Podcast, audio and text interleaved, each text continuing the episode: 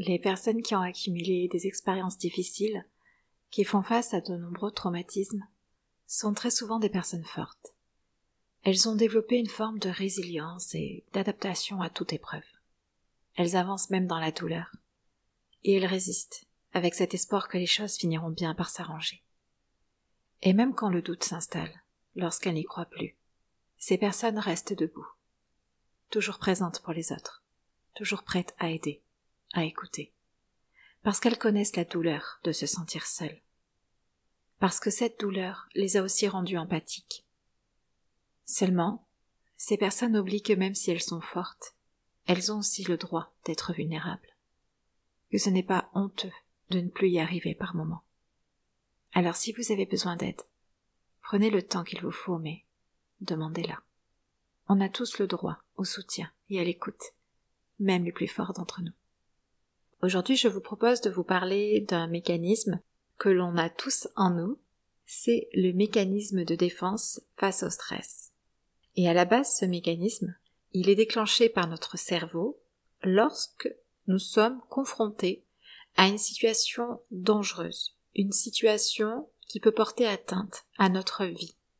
Et ce mécanisme de stress, lorsqu'il est déclenché par notre cerveau, il va permettre la production d'hormones qui vont se diffuser dans tout notre corps et dans tout notre cerveau. Et cette production d'hormones va nous aider à nous défendre ou à prendre la fuite. Ces hormones vont par exemple augmenter la circulation du sang pour bien oxygéner rapidement tous nos organes et nos muscles, augmenter notre fréquence cardiaque, augmenter notre vigilance, notre niveau de concentration et aussi augmenter la confiance que l'on peut avoir en soi. Tout ça va très très vite. Tout ça est très bien pensé pour nous maintenir en vie.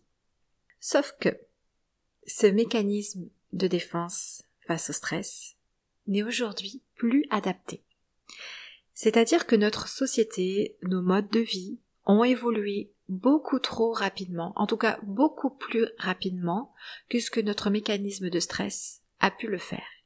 Et dans nos modes de vie actuels qui sont très chargés avec beaucoup de stimulation, de pression, d'attente, euh, des deadlines, notre cerveau se voit trop souvent en danger. C'est-à-dire que trop souvent, il interprète tous ces stimuli qui nous viennent de l'extérieur comme un stress pouvant être dangereux, pouvant porter atteinte à notre survie. Et donc, un peu par erreur, il va activer ce mécanisme de stress beaucoup trop souvent dans notre corps. De manière beaucoup trop fréquente pour que notre cerveau puisse bien le vivre. Et à chaque fois que le mécanisme de stress est enclenché, eh bien c'est du stress pour notre corps, pour notre cerveau, qui va se traduire par différents symptômes.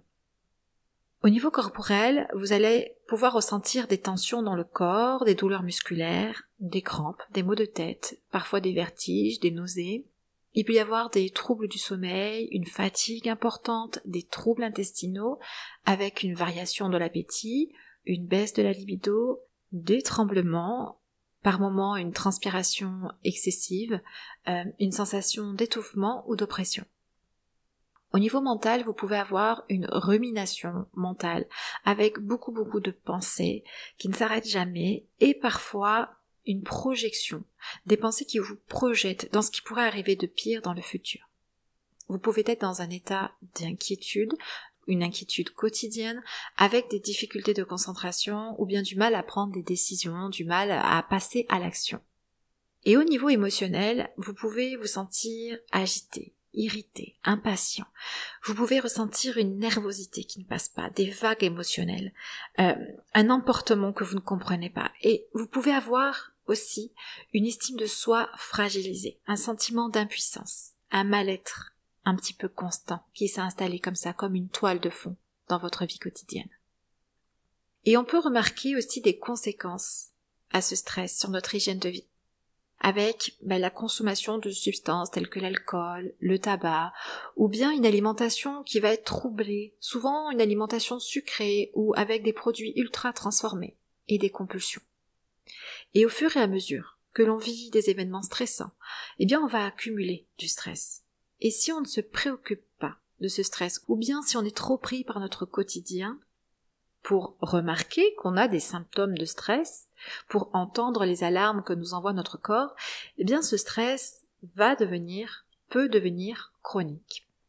Et un stress chronique dont on ne s'occupe pas peut se transformer en trouble anxieux avec ou sans attaque de panique.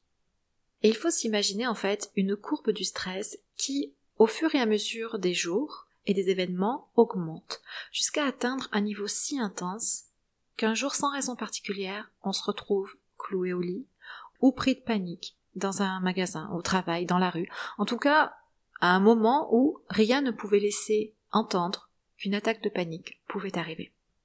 Alors ce stress, comme je vous l'ai expliqué au tout début, peut être issu d'un déclenchement trop fréquent de notre mécanisme de défense, parce qu'on vit dans une société qui sursollicite ce mécanisme, mais il peut aussi s'ajouter à ce qu'on appelle le syndrome de post-traumatique ou en tout cas s'ajouter à tout événement que l'on a vécu comme traumatisant.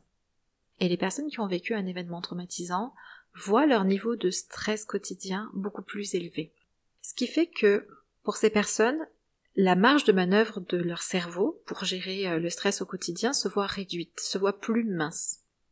Parce que la personne, à cause de ses traumas, qui n'ont pas pu être traités par le passé par le cerveau se voient maintenus dans un état de stress quotidien assez élevé.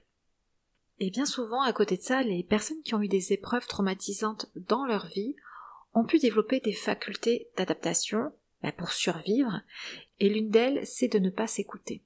De parvenir à enterrer les émotions trop fortes, trop intenses, les émotions douloureuses, pour souffrir le moins possible. Elles ont la faculté de construire une armure, une armure de fer entre elles-mêmes et les messages de leur corps. Et si cela leur permet de gérer leur état d'être, de gérer leur quotidien au moment du traumatisme, ou en tout cas dans les mois et les années qui suivent, ben à un moment donné, cette stratégie d'adaptation, elle va se retourner contre soi. Parce qu'on n'entend plus les signaux d'alerte du stress et on peut aussi se convaincre que c'est bon. Jusqu'ici, on a toujours tenu, on a pu avancer, et donc on va continuer comme ça. Et c'est pas bien grave, tout ce qu'on ressent. Alors si vous avez reconnu certains symptômes, parmi tout ce que j'ai pu vous partager, ou si vous sentez que vous n'êtes pas apaisé dans votre quotidien, si vous avez envie de gagner en paix intérieure, il serait important d'agir au niveau de votre hygiène mentale. C'est ici que vous allez trouver des solutions. Et une des choses à faire en premier est de prendre le temps de se reconnecter avec ce qu'il se passe dans notre corps et dans notre tête, d'avoir conscience de notre état mental, de notre état émotionnel et physique, pour ne plus fuir ce qu'il se passe en nous, parce qu'on ne peut pas aider une personne si elle ne nous dit pas qu'elle a besoin de notre aide. Alors je vous propose d'écouter votre état actuel et de voir si votre état est en train de vous dire qu'il a besoin de votre aide. La musique commence et vous pouvez faire cette observation une fois par jour pour vous entraîner à vous écouter, mais aussi pourquoi pas le faire le matin et le soir au début pour comparer la manière dont le stress évolue en vous au cours de la journée. Et pour cette observation, vous allez fermer les yeux, vous allez respirer, parce que avant toute chose, c'est important de faire cette bascule de déposer notre regard sur notre intérieur. Cette bascule de se tourner vers soi et uniquement vers soi. Un peu comme si dans ce moment vous entriez dans une bulle rien d'autre que cet instant ne compte.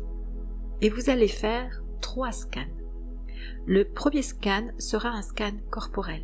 Vous allez parcourir mentalement votre corps depuis vos pieds jusqu'à votre tête. Et vous allez remarquer si effectivement il existe des tensions, des douleurs, des tremblements, notamment au bout de vos mains. Vous allez vous intéresser à votre niveau d'énergie. Quel est votre niveau d'énergie? Avez-vous la sensation d'avoir eu un sommeil réparateur? Comment sentez-vous votre corps au niveau de la fatigue? Et puis vous allez observer si vous sentez un nœud quelque part ou même à plusieurs endroits, si votre corps vous fait remarquer qu'il porte des sensations désagréables. C'est un peu comme faire le contrôle technique de votre corps. Puis ensuite, après ce scan corporel, vous allez faire un scan mental. Si vous observez votre esprit, est-il plein de ruminations Combien de temps avant que les premières pensées n'apparaissent? Parvenez-vous à rester concentré sur le moment présent ou remarquez-vous que tout de suite ou rapidement, des pensées viennent perturber le moment? Est-ce que ces pensées vous amènent dans la projection de ce qui pourrait arriver de pire dans votre vie? Est-ce que vos pensées portent beaucoup d'inquiétude, de peur, de tristesse? Comment se porte votre esprit? Et dernier scan, le scan émotionnel. Comment vous sentez-vous? Avez-vous du mal à prendre ce moment pour vous, à rester en place? Arrivez-vous à apprécier cette pause Ou alors, êtes-vous plutôt dans un état d'impatience? Sentez-vous de la nervosité? Et d'ailleurs, est-ce que l'une de ces émotions, l'impatience, la nervosité, l'irritabilité, est-ce que l'une de ces émotions se traduit en ce moment même dans votre corps par une tension, un nœud, une oppression, une sensation d'étouffement que vous n'avez pas remarqué tout à l'heure? Lorsque vous avez fait votre scan corporel. Émotionnellement, vous sentez-vous en capacité d'accueillir la vie et tous ces événements? Ou bien est-ce que vous êtes fatigué émotionnellement, vous êtes usé, que vous vous sentez peu en capacité de réussir à aller mieux? Quel est votre état émotionnel? Alors je vous laisse vous observer le temps de cette musique. Observez-vous. Faites ces trois scans corporels, mental, émotionnel. Observez ce que vous pouvez observer.